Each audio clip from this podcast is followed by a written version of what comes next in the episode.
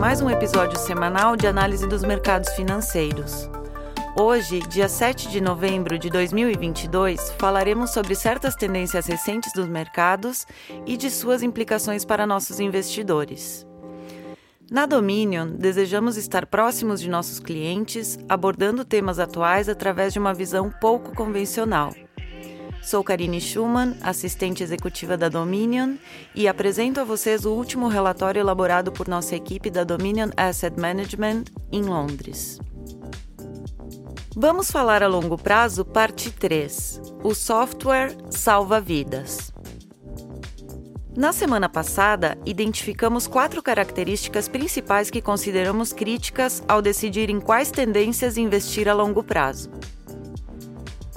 Lembrando quais são elas: 1. Um, a escala da mudança, ou seja, você deseja que a tendência e suas implicações sejam tão grandes quanto possível. 2. A amplitude da tendência. Idealmente, existem vários ângulos a partir dos quais se pode jogar o tema. 3. Previsibilidade. Quanto mais convicção tivermos sobre o resultado esperado, melhor. 4. Valorização.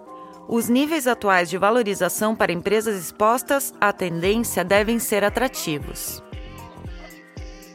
Esta semana daremos um exemplo que corresponde a estes critérios, mas também os expande.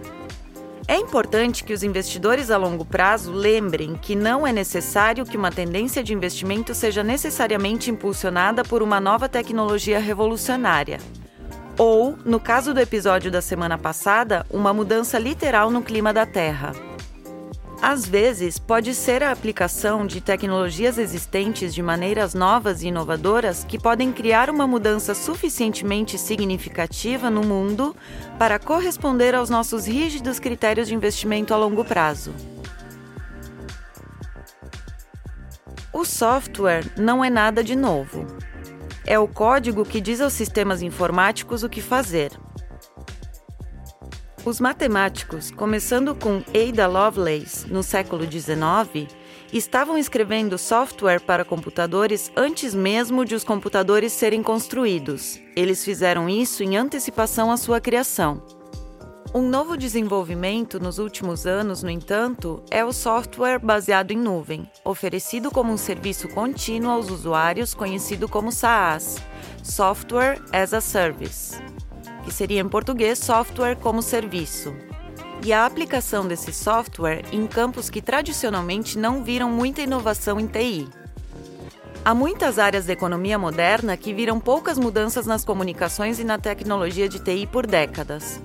Alguns setores, como o entretenimento, por exemplo, sofreram uma mudança radical, passando de transmissões analógicas de sinais de TV e rádio nos anos 90 para streaming de música e vídeo em alta definição direto para casa e dispositivos móveis nos dias de hoje. Mas outros setores, no mesmo período, ficaram estagnados. A área da saúde é um exemplo primário aqui.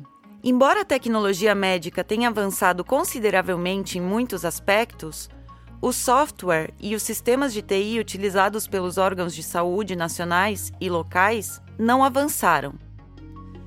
Não é raro ver aparelhos de fax, comunicação por carta ou mensagem de texto usados por hospitais em países industrializados como Japão ou Reino Unido. Da mesma forma, muitos sistemas de saúde e empresas que operam em pesquisa e desenvolvimento de medicamentos geralmente não tem nenhum sistema unificado de software de coleta e interpretação de dados, confiando em um labirinto de conjuntos de dados isolados e perdendo as oportunidades de um sistema integrado. As coisas estão mudando, finalmente, e potencialmente em grande parte devido à pandemia. A pandemia da Covid-19, que começou em 2020, criou uma necessidade urgente de os sistemas de saúde tentarem lidar com demandas sem precedentes em seus serviços. Ao mesmo tempo em que enfrentavam desafios totalmente novos, como desenvolver e distribuir vacinas para centenas de milhares de pessoas. A maneira antiga de fazer as coisas não funcionaria, e, como tal, os fornecedores de tecnologia e software existentes, que tinham soluções para a saúde, foram trazidos para ajudar a fazer as mudanças necessárias para enfrentar os desafios da pandemia. A relutância dos serviços de saúde em experimentar e usar novas tecnologias é compreensível em tempos normais. O custo da falha é tão alto, literalmente as pessoas podem morrer, que testar e implementar novos sistemas de comunicação ou coleta de dados são frequentemente evitados. Enquanto os processos antigos, apesar de suas ineficiências, são pelo menos conhecidos por funcionar e geralmente continuam sendo a opção preferida. Mas a pandemia mudou isso. Os negócios de SaaS e a ciência de dados, que podem ter levado uma década para se estabelecer como fornecedores da indústria de saúde, foram acelerados para ajudar a lidar com os desafios sem precedentes da Covid. E em muitos casos, eles funcionaram. O plano de distribuição de vacinas para os Estados Unidos e Reino Unido, populações combinadas de 400 milhões, onde mais de 90% das vacinas eram necessárias com vários tipos e doses por pessoa, foi administrado por um único negócio de SaaS, que até então tinha visto pouco sucesso na prestação de serviços à área da saúde. Esse mesmo negócio, agora, pretende ser a primeira empresa de tecnologia a unificar totalmente o labiríntico sistema de saúde do Reino Unido em uma plataforma digital o que poderia economizar centenas de milhões de libras ao serviço de saúde e salvar milhares de vidas. Mesmo fora da área da saúde, estamos vendo empresas SaaS salvarem vidas com plataformas existentes sendo usadas de novas maneiras. Empresas de software baseadas em nuvem como a Cloudflare, que opera uma rede global de servidores e oferece serviços de segurança cibernética de baixo custo, tem um sistema suficientemente avançado para detectar as assinaturas digitais de uma provável invasão russa da Ucrânia antes do evento. Foi fundamental para fornecer aos governos ocidentais as informações necessárias para alertar e preparar a Ucrânia para a eventual invasão.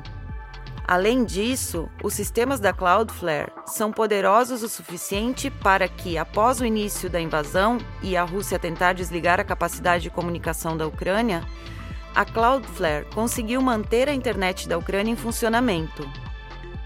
Uma vantagem crítica que, juntamente com o aviso prévio da invasão, contribuiu significativamente para o sucesso da Ucrânia em repelir a invasão inicial da Rússia. Esses são apenas dois exemplos de aplicativos que salvam vidas e mudam o mundo dos modelos de negócios SaaS existentes. O software evoluiu além de apenas nos oferecer planilhas e maneiras úteis de fazer videochamadas. Ele está salvando vidas e, no segundo exemplo que demos, ajudando a preservar a democracia europeia. Nada mal para linhas de código. Olhando para o futuro, você pode ver como esta tendência corresponde muito bem aos nossos critérios de investimento para as tendências a longo prazo. As implicações dessa tendência já são enormes, com uma ampla gama de aplicações e formas de aproveitá-la. E com os mercados vendo uma grande correção este ano, muitas das empresas que fornecem esses serviços de software estão agora negociando com descontos de 80 a 90% em relação aos preços de apenas um ano atrás. E assim, as valorizações são agora também muito mais atraentes. Não estamos apenas entusiasmados com a oportunidade de investimento aqui. Estamos realmente empolgados vendo como serviços de software, como os já mencionados e muitos outros, transformarão o mundo para melhor nos próximos anos, ajudando em todos os aspectos do desenvolvimento humano, da prevenção de doenças à educação, do alívio da pobreza mundial à melhoria radical dos resultados da saúde e da proteção da democracia ocidental. O futuro dessa tendência provavelmente será uma jornada extraordinária e uma jornada com recompensas significativas para os investidores que acertarem. Espero que tenham gostado do episódio de hoje. Faço mais uma vez o convite para que nos sigam no Spotify e deixem suas sugestões e comentários através de nossos canais de comunicação. Até a semana que vem. Um abraço. As opiniões refletidas neste podcast são do autor na data da publicação e não necessariamente as da Dominion Fund Management Limited. O conteúdo deste podcast não pretende ser uma assessoria de investimento e não será atualizado depois da publicação. Imagens, vídeos, citações de literatura e qualquer material que possa estar sujeito a direitos autorais são reproduzidos total ou parcialmente neste artigo com base no uso justo aplicado a reportagens de notícias e comentários jornalísticos sobre eventos.